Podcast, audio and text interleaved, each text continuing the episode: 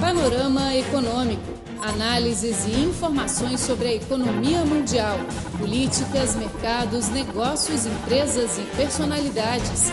Tudo no Panorama Econômico. Olá a todos, sejam bem-vindos a mais um Panorama Econômico. Sou Flor Bela Guo e tenho ao meu lado, como de costume, o nosso colega português Felipe Hu.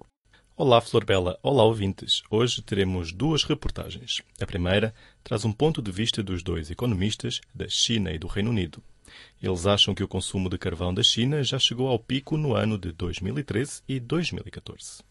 E a segunda reportagem fala sobre o estímulo de empreendimento em uma cidade no centro da China, Yichang. Ali, centenas de milhares de pessoas moveram-se para apoiar a construção da obra hidráulica das Três Gargantas e encontraram desafios de emprego e de vida.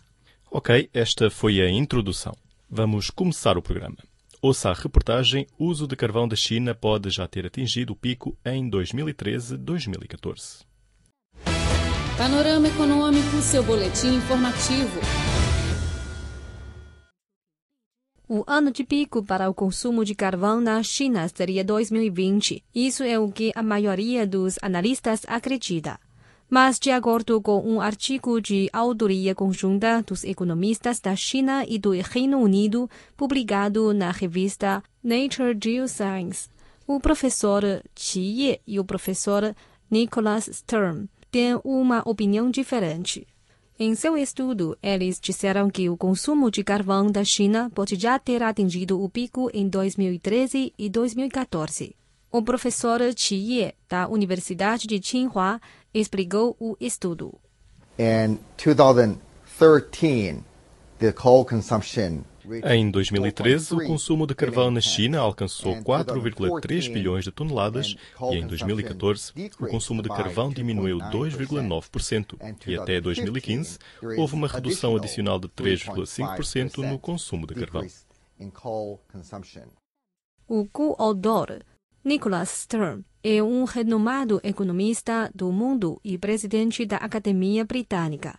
Ele acredita que como a segunda maior economia do mundo tem intensificado os esforços para melhorar a eficiência energética e tem reduzido as emissões de carbono nos últimos anos, a tendência de queda continuou. I think it's a permanent trend. I think China's coal um, consumption Eu acho que é uma tendência permanente. Acho que o consumo de carvão da China já atingiu o pico. Será, talvez, bastante plana por certo tempo, mas eu acho que está no caminho para baixo. Penso que isso é real porque existem algumas razões subjacentes muito fortes para isso.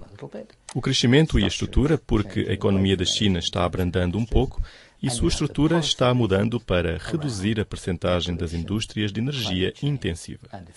E há também as razões políticas em torno da poluição do ar, as alterações climáticas e a eficiência. Por tudo isso, eu acho que a tendência de redução é de longa duração e também por isso eu acho que este fenómeno é real. De acordo com o artigo, uma das forças mais importantes que causa esta tendência é a atual desaceleração do crescimento econômico da China, especialmente nas indústrias de construção e manufatura. Mas será que se o crescimento econômico voltará a acelerar, o consumo de carvão do país aumentar novamente? O professor Qi Ye descarta essas preocupações. It's quite unlikely that é muito improvável que a economia estimulará mais uma vez um grande aumento significativo no consumo de carvão. Então, basicamente, nós dizemos que a taxa de crescimento econômico não dependerá mais do crescimento do consumo de carvão. Esta é uma mudança estrutural e esta é uma direção em termos de crescimento econômico global. Enquanto isso, Nicholas Sturm disse que o pico da queima de carvão na China representa um ponto de viragem, não só para o país mesmo, mas também para os esforços globais para combater as alterações climáticas.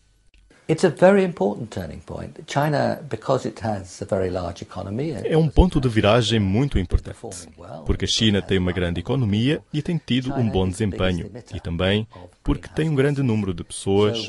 China é o maior emissor de gases de efeito estufa. Então, quando as emissões da China parecem atingir o pico em algum momento dos próximos 10 ou mais anos, isso é muito importante para o mundo. E a China está mostrando ao mundo como pode ter um crescimento econômico enquanto se move para um declínio em suas emissões. Ainda não é grande declínio, mas, na minha opinião, dentro de 10 anos, as emissões da China vão começar a diminuir. Apesar de ser o maior mercado em crescimento do mundo por 15 anos, o consumo de energia da China cresceu apenas 1,5% em 2015, em comparação com o ano anterior, o crescimento mais baixo em 17 anos. Para cortar as emissões de carbono e controlar a poluição do ar, a China vem tentando mudar a sua estrutura energética e aumentar a utilização de combustíveis não fósseis, como energia solar, eólica, hídrica e energia nuclear.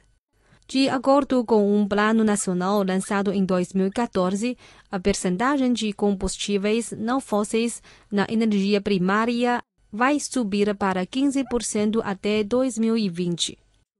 Este é o Panorama Econômico. Aqui somos Filipe Hu e Flor Belaco.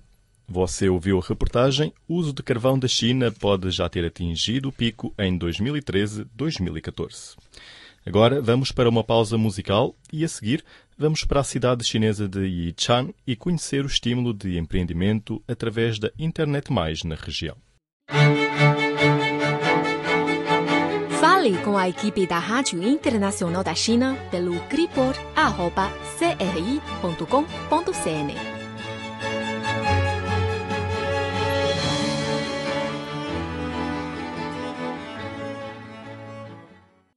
Estamos de volta e vamos continuar o nosso panorama econômico. A próxima reportagem é Internet Mais estimula empreendimento dos residentes realojados em Yichang. A cidade de Yichang, na província de Hubei, centro da China, goza do título de capital hidroelétrica mundial. Nos últimos 30 anos, para apoiar a construção de um grupo de grandes obras hidroelétricas, como a Três Gargantas, 350 mil residentes de Yichang moveram-se. Desde 2010, o governo chinês tem investido centenas de bilhões de yuans para a realocação dos migrantes da Três Gargantas e de outras obras. Com isso, os migrantes de Yichang conseguiram enriquecer. Ouça a reportagem.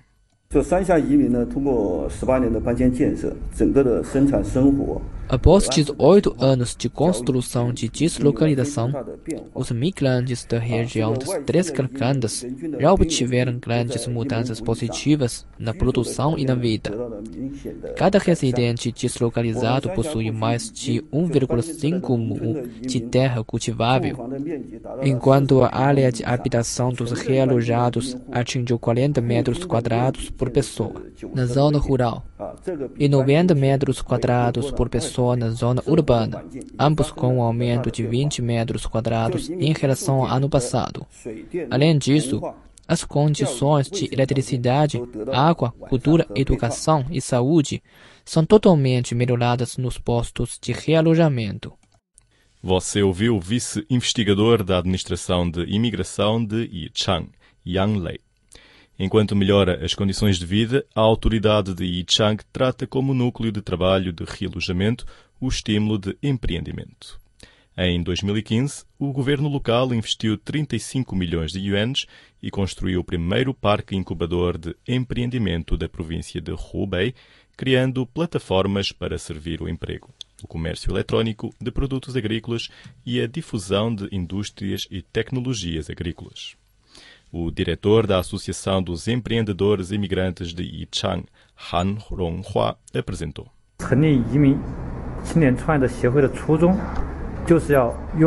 O objetivo da criação desta Associação dos Empreendedores Imigrantes é para criar uma plataforma de empreendimento, onde se pode trocar experiências, receber formações e conhecer mais o estado dos empreendedores. Os objetos de serviço do Parque Incubador de Empreendimento são trabalhadores migrantes, universitários, bem como os filhos e familiares dos migrantes mesmos. Os empreendedores, depois de passarem por uma série de testes, já podem obter gratuitamente o local de escritório, a formação profissional, a orientação de carreira e consulta jurídica. O processo de autorização leva apenas uma semana. Todos estes serviços têm uma premissa, isto é, têm que ter relação com a migração. Desde 2011, na cidade de Yichang, 100 mil pessoas já receberam formações profissionais, mais de 2.300 pessoas conseguiram seus próprios negócios, enquanto 200 mil pessoas encontraram um emprego estável. Han Yulan é uma trabalhadora migrante que veio do distrito de Tsigui. Ela nasceu na década de 1980. No final do ano passado, ela levou o seu negócio de açúcar de gengibre manual para o Parque de Empreendimento. Lá, obteve um local de escritório e de mostra grátis. Para ela, a maior conquista é receber a orientação de gestão. Han disse. 我们呢，这个来之前只懂得卖货， Antes de entrar no parque incubador, o que eu sabia era apenas vender produtos. Não tinha um planejamento sobre a marca ou a companhia. Agora o parque convida periodicamente especialistas de marketing e de treinamento para nos dar formação profissional. Então eu sei claramente a direção da companhia e como executar uma marca. A região de realojamento de Yichang é montanhosa, tendo ricos recursos agrícolas, cuja plantação é diversificada, incluindo frutas, cogumelo, chá, etc. Mas os agricultores locais encontraram dificuldades como a falta de canais de negócio e o baixo preço de compra. Para resolver este problema, o governo municipal de Yichang cooperou com o gigante de comércio eletrónico Grupo Suning, criando plataformas de venda online. Dessa maneira, transmitiu a ideia de Internet Mais para os residentes. Li Kaijie é um jovem de vinte e poucos anos. Ele criou uma empresa incubadora que se dedica à promoção do comércio eletrónico no local. Ouça Li. Somos uma empresa incubadora deste parque de empreendimento. Oferecemos um sistema de parceiro na zona rural temos postos em algumas aldeias de realojamento. Oferecemos serviços para os migrantes. Além disso, possuímos a nossa própria plataforma de logística e o aplicativo do celular. Os agricultores nos trazem seus produtos e nos ajudam a fazer a mostra, desenhar a embalagem e realizar a patronização ensinamos todos estes referidos aos realojados.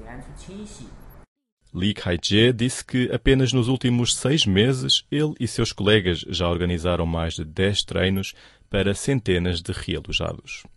A plataforma de comércio eletrónico não só fornece canais de venda dos produtos, como também amplia a visão de negócio dos camponeses. Hoje em dia, nos distritos de Xingshan e Tsigui, é comum os camponeses venderem as suas frutas no WeChat. A logística é um elo de núcleo de comércio eletrónico.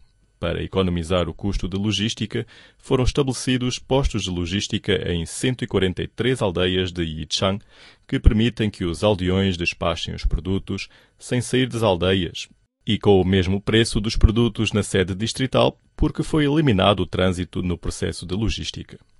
Na aldeia de Wangjialing, do distrito de Tsikui, foi lançada uma política para estimular a participação dos aldeões no comércio eletrónico, isto é, oferecer prémios e preferências àqueles que vendem produtos na rede, além de dar formações. Guo Yingfang, natural de Wangjialing, abriu um posto de logística na aldeia. Ela disse: 从去年开始吧啊，十月份的时候开始，我是通过微信 Comecei a vender laranjas no WeChat e no Taobao em outubro do ano passado. Em novembro, abri um posto de logística para facilitar o despacho de mim e dos vizinhos. Agora há mais de 80 pessoas da minha aldeia vendendo laranjas na internet. No ano passado, o despacho diário foi de 400 encomendas, cerca de 2 mil quilos de laranjas. Bom, o panorama econômico de hoje fica por aqui. Sou Filipe Roux, obrigado pela sua atenção e até à próxima semana. Sou Florabella Guo. Até mais. Tchau, tchau. Panorama Econômico, seu boletim informativo